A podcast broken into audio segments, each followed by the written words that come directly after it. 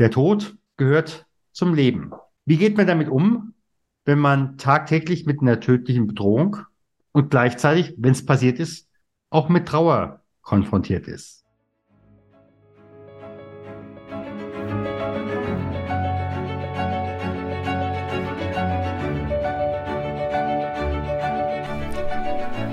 Schweres leicht gesagt.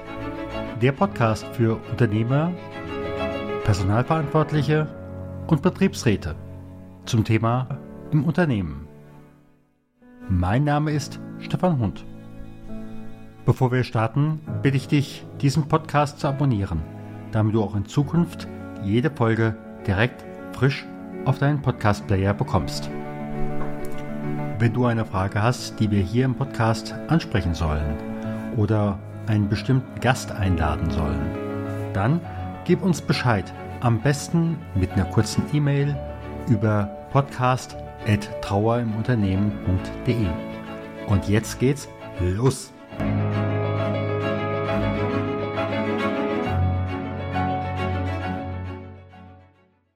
Darüber spreche ich heute mit Alexander Nickemann.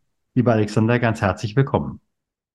Hallo lieber Stefan und vielen Dank für die Einladung zu dir im Podcast, zu den, wie ich finde, sehr wichtigen und äh, ja, selten vernünftig ausgesprochenen Thema.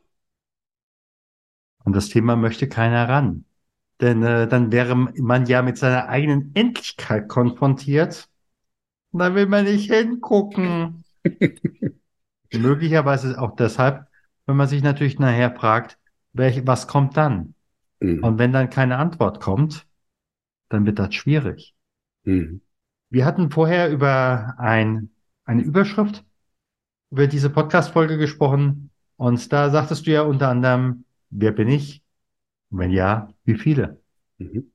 Du hast in den unterschiedlichsten beruflichen, privaten Positionen, das warst du mit dem Thema Tod und Trauer konfrontiert. Was war für dich so die prägendste Erfahrung. Damit würde ich gerne einsteigen. Die fängt bei mir sehr früh an. In der Tat äh, beginnt die auch so ein bisschen mit meinem Geburtsort. Und zwar bin ich als Norddeutscher in äh, Schleswig geboren und in Schleswig gibt es ein besonderes Viertel, den Holm.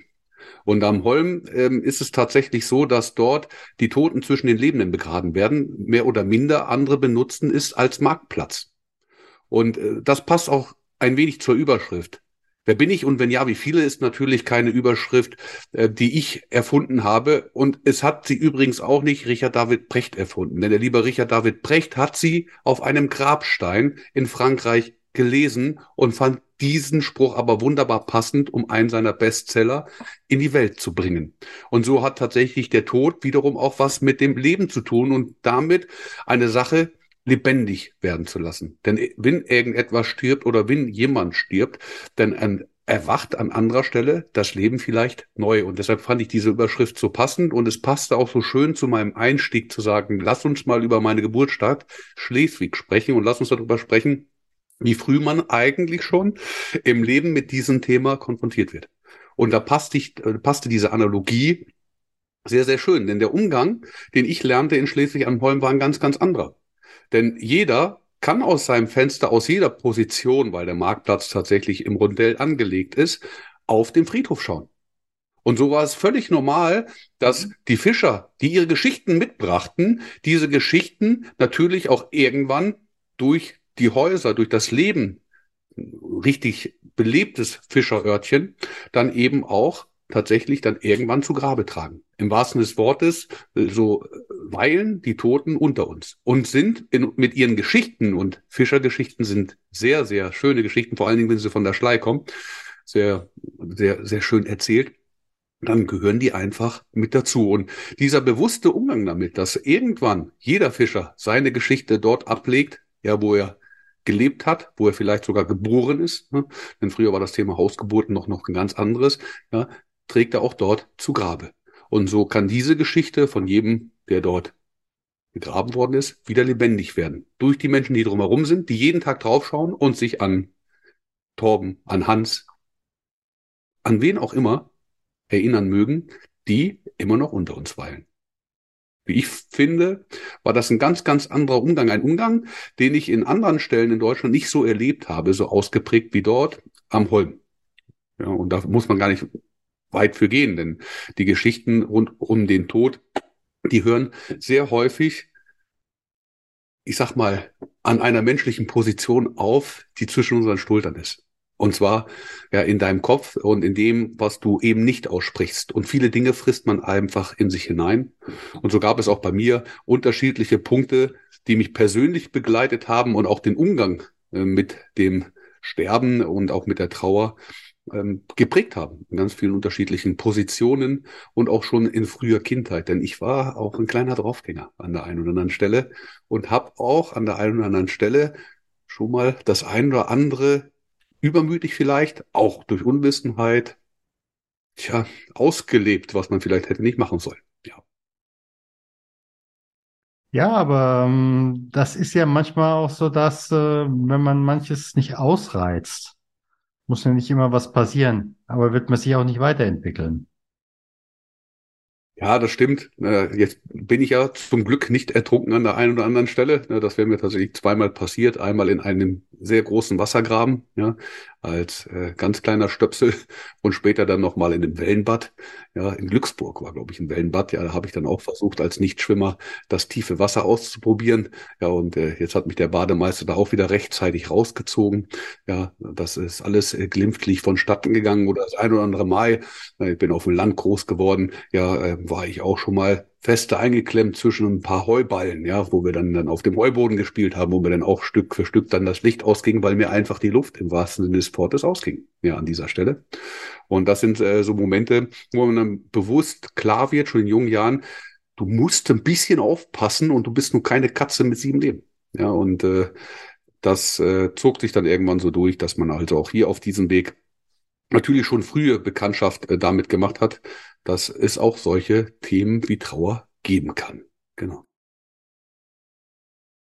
Dann hattest du mir auch im Vorfeld gesagt, du hattest unter anderem Einsätze in Afghanistan. Und äh, auch bei mir sind Schulkameraden, die dort gewesen sind. Und äh, dort ist man nicht hingefahren, um Urlaub zu machen, sondern da geht es auch eher heiß her, möglicherweise tödlich her. Das ist äh, eine, eine sehr spannende Analogie, ähm, denn es gab tatsächlich so den einen oder anderen naiven Kameraden, der der Meinung ist, dass das ein kleiner Kosovo-Einsatz ist, den man dort äh, absolvieren würde, ja, und es sei so ein bisschen Jukuhu. Ja, und dann hatte man sich zum Spaß auch äh, dann äh, Sticker fertig gemacht. Soldaten schmücken sich ja in der Regel dann mit ihren Wappen der einzelnen Gattungen, Einheiten. Und dann gab es tatsächlich auch von der einen oder anderen Nachrichteneinheit gab es dann eine Eule mit dem Spruch Jukuhu. Yukohu-Tour. Ja, es war aber alles andere als eine Yukohu-Tour. Und spätestens Ende 2002 bei dem ersten Anschlag ähm, auf Soldaten der deutschen Bundeswehr wurde Stück für Stück klar, dass es alles anderes als eine Yukohu-Tour. Seinerzeit hatte man noch nicht über Krieg gesprochen und ob man das heute tut, naja, äh, das äh, lassen wir die Medien einfach mal entscheiden. Ähm, aber 2003 änderte sich dieses Blatt dann tatsächlich und äh, das war am äh, 15. Juli und damals war ich verantwortlich unter anderem mitunter äh, für ja den einen oder anderen Bus, der dort unterwegs war und äh, die sind auch einem Anschlag zum Opfer gefallen und das war schon ein großes Tohu Babohu bei dieser Yokuhu-Tour, die schon lange mhm. keine mehr war. Mhm. Und äh, der Umgang mit Trauer wurde da auf die Spitze getrieben. Es ist kein Geheimnis, dass auch andere ähm, Kameraden dort aus dem geologischen Dienst äh, bei Erkundung oder ähnliches dann über die eine oder andere Panzermine gefahren sind. Und wenn ich mich an den Kabul International Airport erinnere, das war ein Minenfeld, ist ein Minenfeld und äh, selbst äh, trotz Räumung ja muss man immer damit rechnen, dass an der einen oder anderen Stelle noch was liegt. Ja, und äh, Minenfelder werden in der Regel dann mit weißen und roten Fahnen geschmückt. Ja, die roten Fahnen stehen dann in der Regel dann für die Minen, die definitiv noch scharf sein könnten. Ja, und dann sieht man eben auch viele Anhöhenberge oder ähnliches, die mit wunderschönen weißen und roten Fahnen geschmückt sind. Nur verbirgt sich da etwas Unschönes dahinter, und zwar irgendeine Sache, die zu einem Trauerfall führen kann. Und so war es seinerzeit tatsächlich so, dass ich äh, auch mit äh, Militärpsychologen und Seelsorgern unterwegs gewesen bin, weil ich damals so eine spezielle Ausbildung genossen hatte, die dazu diente, tatsächlich ähm, ja, äh, im Rahmen der, ich sag mal, Fürsorge der Soldaten dann entsprechende, ja, wie soll man es ausdrücken? Das, ähm, es entsteht ein Unglück, ja, und dann gibt's danach ein, ein, Setting, das heißt, die Menschen kommen zusammen, reden darüber, ja, und es gab damals sogar, äh, der wurde eingeführt, damals äh, war das noch nicht selbstverständlich. Das heißt, das Thema ähm, Umgang ähm, mit, äh, mit Themen, die einen im Einsatz treffen können, unter anderem auch Tod und Trauer, ja, unter anderem auch Tod und Trauer, das waren Themen, die waren so ein bisschen auch tabu. Ja, und äh, tatsächlich ähm, gab es dann irgendwann beim Militär üblich einen Befehl dafür. Ja, und damals war es der Befehl, äh, ich glaube 29D oder E, frage ich mal, der wurde zwischendurch nochmal angepasst. Und da wurde eigentlich sehr detailliert beschrieben, wie man das Ganze machen könnte, wie man es machen sollte, ja, mit einem entsprechenden Plan, dass natürlich auch äh, Soldaten entsprechend qualifiziert und ausgebildet werden sollen, ja, damit sich dieser Dreiklang zwischen Psychologe, Seelsorge, ja, und auch Menschen aus den eigenen Reihen da aufqualifizieren, um entsprechende Gespräche zu führen. Soweit, dass man auch sogenannte Safer-Modelle gefahren ist, ja, mit, mit Doorkeeper und ähnliches, ja, und dann dazu beigetragen hat, dass man in solchen besonderen Fällen dann eben auch mit den entsprechenden Kollegen unterwegs war und solche Gespräche geführt hat. Und später habe ich dann auch Re Integrationsseminare moderiert, ja, in besonderen Stellen. Und äh, das äh, war die Geschichte damals. Aber ich hatte auch damals äh, eine persönliche Verbindung mit einem meiner, meiner Kameraden, die tatsächlich auch umgekommen sind bei dem Unglück. Und das ist dann sehr speziell. Da kriege ich auch heute noch Gänsehaut und ich bin auch dankbar für die Gänsehaut. Das ist äh, so ein bisschen wie, wie Lampenfieber. Ja, wenn das vergeht, ja, dann bin ich so abgebrüht, äh, dass ich ein Stück weit meine Menschlichkeit verliere. Von daher bin ich auch dankbar für dieses Gefühl und weiß auch, wie man damit eben umgehen kann auf der einen Seite, weiß aber auch, wie man damit umgeht als Führungskraft, als Unternehmer, als Geschäftsführer und wie wichtig das Thema Trauer ist.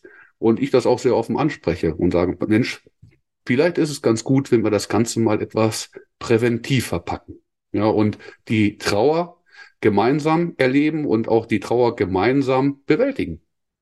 Oder auch so verpacken, dass wir an der einen oder anderen Stelle bei den Kollegen unterstützen, die das für sich vielleicht nicht so bewältigen können. Und dann auf Profis wie dich zum Beispiel zugehen und sagen, komm, lass uns mal ein bisschen über Seelsorge sprechen und lass uns mal schauen, wie wir diese, das vielleicht verpacken. Ja.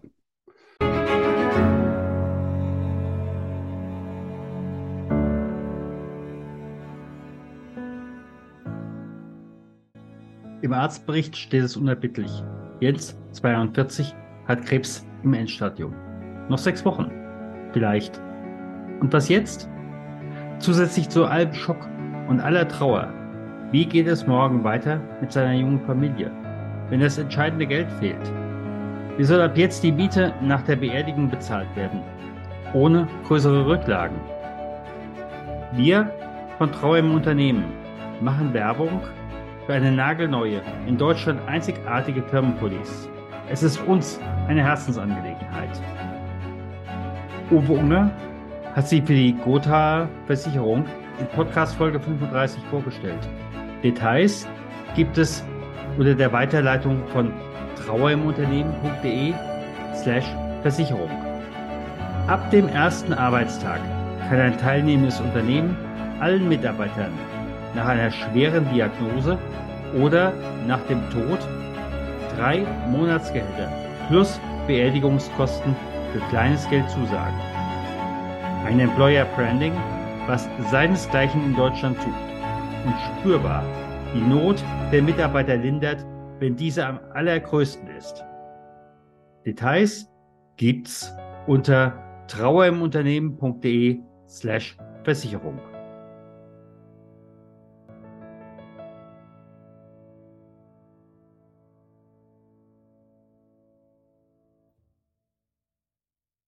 Und das ist, glaube ich, ganz wichtig. Aber wie ist an der Stelle auch die Reaktion der anderen Seite?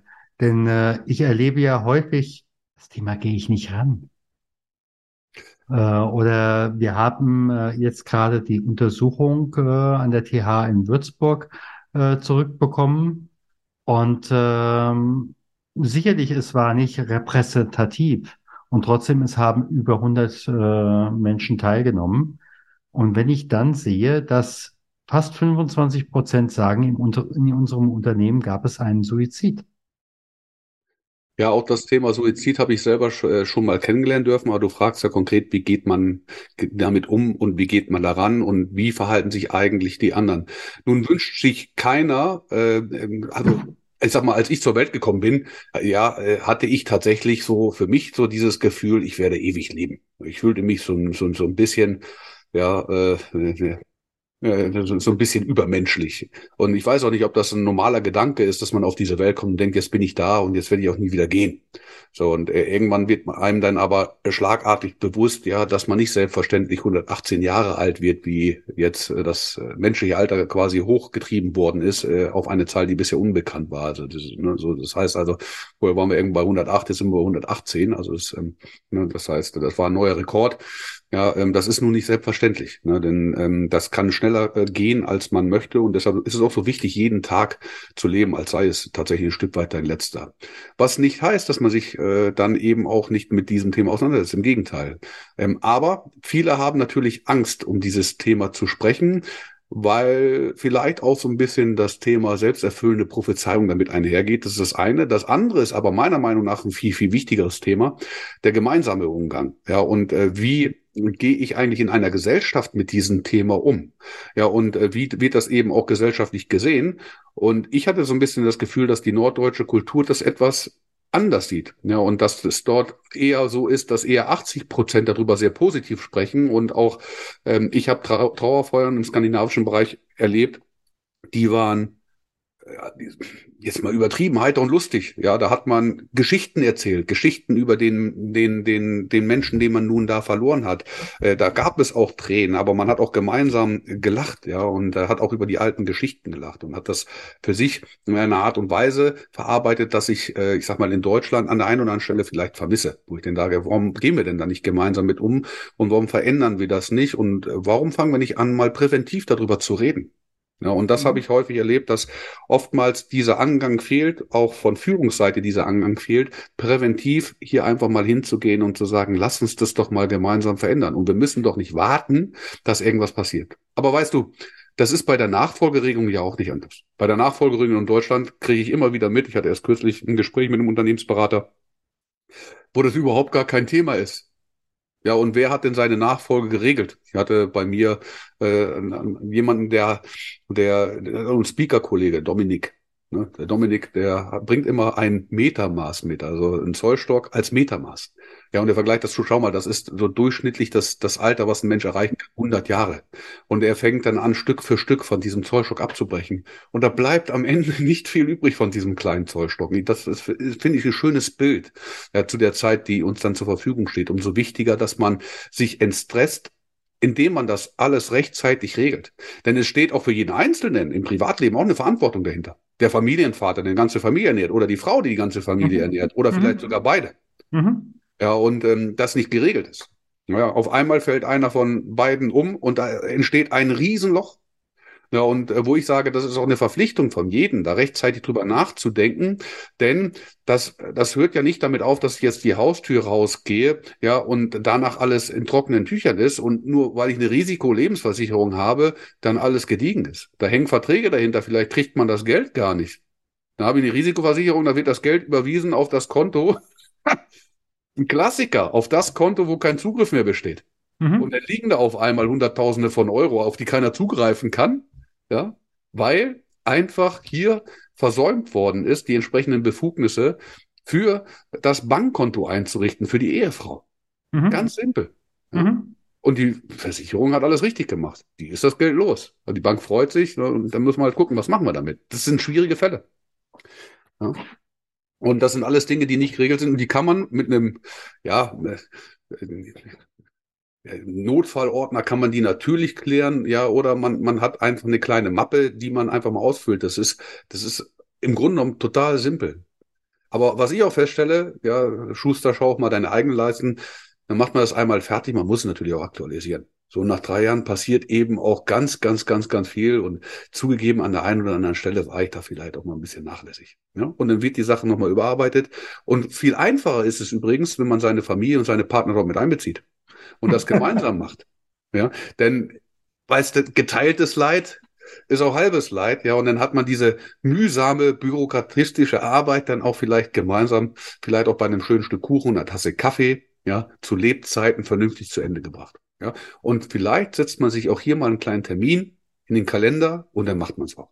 Ja, und äh, dann äh, spricht man eben auch vielleicht mal darüber, wie man vielleicht auch beigesetzt werden möchte. So ein ganz banales Thema. Möchtest du vergraben werden? Möchtest du vielleicht auf einen, auf, auf einem Friedwald äh, Platz finden? Die Möglichkeiten gibt es. Möchtest du verbrannt werden?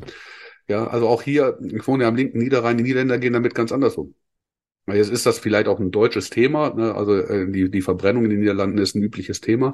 Ja, und da gibt's hier eine, eine Einrichtung, wo das dann möglich ist, die dort auch die Möglichkeit der Trauer anbietet und auch Räumlichkeiten anbietet, ja, um das Ganze dann zu platzieren. Ist natürlich in Deutschland aufgrund der militärischen Historie so ein Thema, ja, äh, warum das denn vielleicht die Niederländer heute machen. Ähm, aber nichtsdestotrotz äh, verstehen die Niederländer das also auch ganz anders und da ist auch ein Selbstverständnis dahinter. Da muss man dann nicht äh, überlegen, Mensch, lasse ich mich mit einer Rakete in Polen nach oben schießen, ja, äh, damit meine Asche dann überfällt XYZ verteilt wird. Also ein ganz, ganz anderer Umgang und damit geht's eben auch los. Also das das eine oder andere ist vielleicht auch manchmal einfach zu kompliziert gemacht hier. Das heißt also, wenn man den Leuten das auch einfacher macht, äh, sich mit diesen Themen zu beschäftigen, ähm, dann äh, ist das für mich ein ganz, ganz anderer Umgang. Ich kann mich dran erinnern, ich hatte mich damals mit einem dieser, dieser Geschäftsführer unterhalten und hatte dann auch tatsächlich, weil mich das interessiert hat, das Thema, habe von dem Imagefilm gekriegt, ich habe eine Vorbereitung gekriegt, habe eine Führung gekriegt, ich habe dort alles gesehen. Ich konnte mich damit auseinandersetzen, wie sieht das Ganze hier aus, wenn ich mich dann für eine Einäscherung entscheiden würde. Ja, so. Und kann auch konkrete Fragen stellen. Also das, das sind Themen, wo der der Umgang mit der Trauer ganz anders vorgeht, ja, und äh, ich meine, das, das muss jetzt keinen Eventcharakter haben, dass man jetzt irgendwelche Menschen dazu einlädt, äh, dann da auch mal eine lustige, äh, ich sag mal, einen lustigen Familienausflug hinzumachen, das sicherlich nicht, aber man kann zum Beispiel dann das Material, was man dann kommt, diesen, diesen Videofilm oder ähnliches, kann man sich auch mal gemeinsam anschauen. Ne? Wie sieht denn sowas überhaupt aus und äh, wie läuft sowas ab? Ja, und das kann man natürlich auch auf, aufs Unternehmen spiegeln, denn da gibt es ja auch konkrete Abläufe, wie sowas ablaufen kann. Und äh, das ist auch keine Sache und das ist ganz ehrlich, natürlich wünscht das keiner. Aber sind wir doch mal ehrlich, ähm, das passiert nicht plötzlich. Es ist, es ist auch nicht die Frage, ob es passiert, die Frage ist nur, wann es passiert. Und sobald ich diese Frage mit wann beantworten kann, heißt es auch, ich kann was dafür tun. Und das finde ich, glaube ich, einen ganz, ganz wichtigen Gedanken. Ich kann was dafür tun, um mich auf diesen Moment des Wanns vernünftig vorzubereiten. Und das ist, wie gesagt, mit, mit einfachen Maßnahmen gut möglich. Und wenn man dann noch Profis wie euch im Hintergrund hat, und das hatte ich damals auch schon als Soldat, kriegen wir wieder so ein bisschen den Bogen. Da gab es die militärische Seelsorge und ich, ich habe diese Termine wirklich sehr gerne gemocht, weil das, weil, weil es da um Themen ging, die wirklich wertvoll waren. Und da ging es vor allen Dingen um eins, es ging um die Menschen. Und der stand erstmal im Mittelpunkt in allen Gesprächen. Und das fing auch damit an, dass man regelmäßig vielleicht auch mal zum Militärgottesdienst gegangen ist. Das habe ich sehr gerne gemacht. Da bin ich regelmäßig hingegangen. Und ich habe auch allen meinen äh, Untergebenen und, und, und meinen Kollegen, Kameraden habe gesagt, kommt doch mit. Lass uns das doch gemeinsam machen. Ja? Und lass uns doch gemeinsam mal so einen Feldgottesdienst machen. Ja, das ist doch eine ganz wunderbare Lasse und, und lass uns doch auch einfach mal gemeinsam singen und lass uns auch gemeinsam hier diese, diese Zeit verbringen. Das heißt, nicht nur äh, die, die Trauervorspiele, die Trauer ist am Ende auch nur ein kleiner Baustein vom ganzen Leben, das da stattfindet ne, und was auch in der Seelsorge seinen Platz findet. Ja. Und da gab es natürlich auch äh, Wallfahrten, die man machen konnte, ja, nach, nach Lucht oder sonst wohin. Mhm. Die wurden regelmäßig angeboten. Ja, und äh, da spielt es im Grunde genommen keine Rolle. Es geht nur um den bewussten Umgang, dass das natürlich dann auch was damit zu tun hat, mit der Gemeinschaft was erleben zu können. Das ist noch ein schöner Nebenbei-Effekt. Außerdem gab es für jeden, äh, jeden der Teilnehmer nicht nur ein Korkenzieher, sondern auch jeden Tag mindestens eine Flasche Wein. Das war ja auch ganz schön. Ne? So. Natürlich.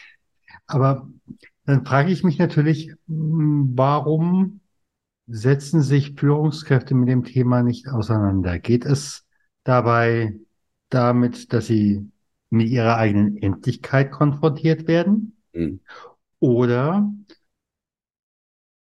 der, der, für mich ist auch der Tod der stärkste Berater. Mhm. Äh, einfach so die Frage, ähm, würde ich diese Frage, die mir jetzt gestellt wird, genauso entscheiden, wenn ich wüsste, am 30.06. ist Schluss. Mhm. Ja, also warum gehen aus deiner äh, Sicht die Menschen, gerade auch Führungskräfte, nicht an das Thema ran? Und da bist du ja auch bei dem Thema von vorhin. In meiner Mediationsausbildung hatte ich auch diese äh, Begleitungen äh, damals, äh, wo im Endeffekt der Seniorchef nicht mit warmen Händen geben wollte. Ja, sondern erst, äh, wenn der Schlüssel aus der Hand fällt und dann der Junior sagte, Entschuldigung, Vater, dann nehme ich die Sache nicht. Dann gehe ich zum Konkurrenten und dort in die Geschäftsführung.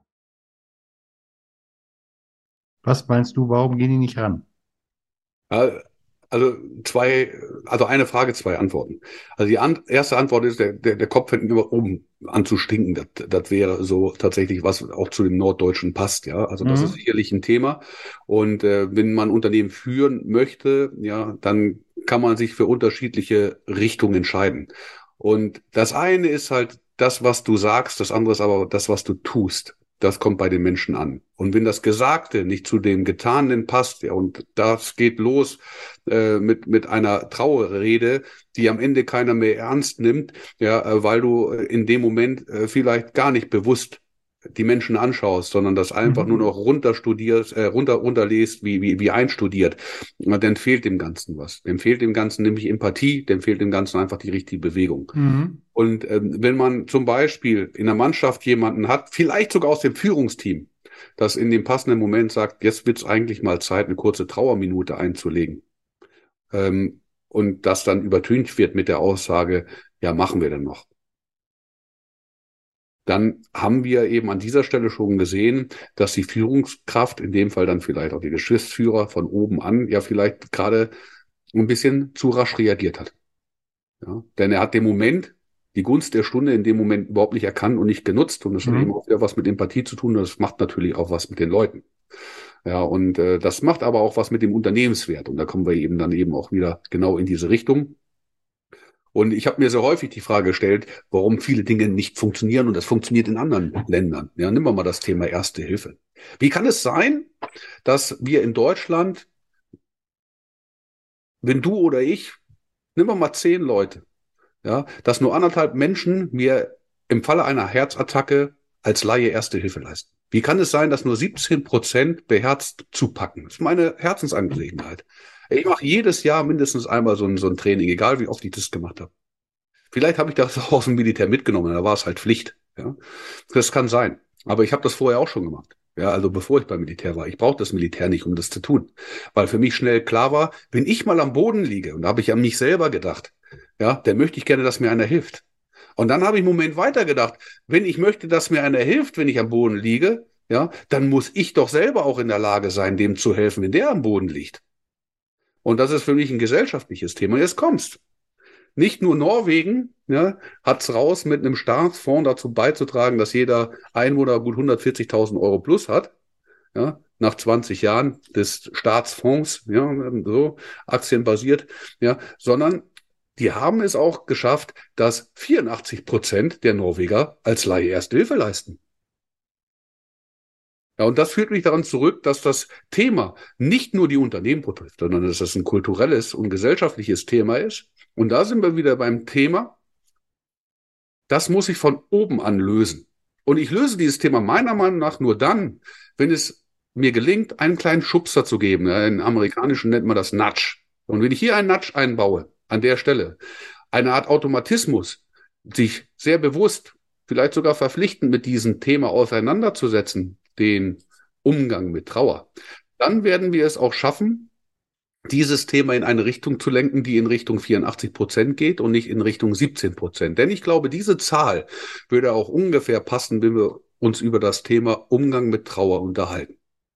Ja, und wenn ich also eine Veränderung herbeiführen möchte, dann funktioniert es nur, wenn ich von oben herab einen Automatismus einbringe, wo der mündige Bürger selbst entscheiden kann darüber, dass er sich abmeldet. Aber angemeldet ist jeder zu dem Thema und diesem bewussten Umgang. Mhm. Und das, egal ähm, welcher Konfession er angehört. Ich frage auch nicht, äh, wenn ich einem helfe, nach dem welche Nationalität, Konfession, äh, Orientierung oder was auch immer der hat. Also äh, Nee, aber wie gesagt, da ist es, das ist wirklich auch eine, eine, eine Mindset-Frage. Ähm, und ich glaube, da müssen wir ganz, ganz doll ran, äh, auch gerade in äh, Unternehmen. Äh, denn äh, ja, ich will nicht gerade sagen, der kriegen besser. Aber wenn ich einfach überlege, ich habe irgendwann mal einen Artikel geschrieben über betriebliche Gesundheitsförderung. Klingt erstmal wo ganz, ganz fremd. Nur, was hat man damals in den, äh, in den 70er, Anfang 80er Jahren gemacht? Man hat gesagt, man verpflichtet die Unternehmen, weil wir da den größten Teil der Bevölkerung bekommen, etwas für die Gesundheit äh, am Arbeitsplatz zu tun. Warum nicht an dieser Stelle? Und wenn jetzt noch diese Unternehmensleitungen, Betriebsräte, Personalleitungen sagen, das ist uns wichtig, ich glaube, dann ist man in der ersten Reihe dabei. Ja, das ist auf jeden Fall ein Ansatz, der dem Ganzen dienlich sein könnte, um das in die richtige Bahn zu lenken. Ja, ganz genau. Aber äh, das war ja, äh, ich sag mal, nur eine Antwort. Ich hatte gesagt, es gibt nur eine zweite Antwort. Und die zweite Antwort finde ich eigentlich viel treffender. Es geht nicht darum, darauf zu warten, dass sich der Fisch oben bewegt. Auch du und jeder Einzelne da draußen kann jederzeit was tun. Und es ist nie zu spät, damit anzufangen. Es geht jederzeit. Und es geht vielleicht mit einem Erste-Hilfe-Training los, das man unternimmt, damit der Trauerfall vielleicht gar nicht eintritt. Ja, und es geht dann vielleicht einen Schritt weiter, indem man sich einfach mal intensiv damit beschäftigt, ja, wie man einfach mit Mitgefühl auf seine Kollegen, Mitarbeiter, Freunde und so weiter zugeht, um das zu ändern. Und tut mal Gutes. Verschenkt doch einfach mal ein Erste-Hilfe-Training. Ich schenke sowas der ganzen Familie. Und, und lade dann eben auch dazu ein zu sagen, lass uns das doch mal gemeinsam machen. Das mache ich auch nicht ständig, aber zwischendurch. Zwischendurch kann man auch mal Freunde und Bekannte fragen, wollen wir immer zusammen machen? Hinterher grillen wir schön. Lass uns das doch mal gemeinsam machen. Und warum soll man das, wie ich es eben auch schon sagte, nicht mal so machen, dass sich einer der Familie dann mal informiert über das Thema möglicher Bestattungen im Hier und Jetzt, wo es noch möglich ist, und dann Infomaterial mitbringt, um dann das gemeinsam ja, wie auch die nächste Urlaubsreise, einfach mal zu Tisch bringt, im wahrsten Sinne des Wortes. Und das kann jeder da draußen tun. Und damit schließt sich der Kreis, denn Rechte und Pflichten, ja, gehören auf beide Seiten. Und ich kann nicht immer vom, von, von, von meinem Staat erwarten, ja, dass er das System umdreht. Da muss ich als Bürger des Staates auch einen Teil dazu beitragen, ja, indem ich das tue, was ich machen kann. Und dann sind wir bei dem Punkt, den ich eben angesprochen habe, ganz zu Anfangs, Trauer geht gemeinsam. Und es ist immer viel, viel schöner, einen Kuchen auch gemeinsam zu essen, ja, und mit der schönen Tasse, ja, im Hier und Jetzt zu leben. Und das ist für mich gelebte Seelsorge. Ja, und manchmal, da müssen einfach auch Menschen wie du echte Profis ran. Das war ein gutes Schlusswort. Ich sage ganz herzlichen Dank, lieber Alexander. Herzlichen Dank für deinen Beitrag. Und mögen es möglichst viele nicht nur hören, sondern auch Täter des Wortes. Ich danke dir herzlich für die Einladung und ja, kann dir in dem Fall folgen. Legt los, es ist nie zu spät. Fangt einfach an. Vielen Dank, dass du auch heute wieder dabei warst bei Das Schwere leicht gesagt. Abonniere und teile gerne diese Podcast-Episode. Abonniere auch gerne unseren Know-how-Transfer damit du und dein Unternehmen wissen, was sie bei Trauer eines Kollegen tun können. Alle Links findest du in den Show Notes. Wir freuen uns, wenn du in der nächsten Folge wieder dabei bist. Herzliche Grüße, dein Stefan von trauermanager.de.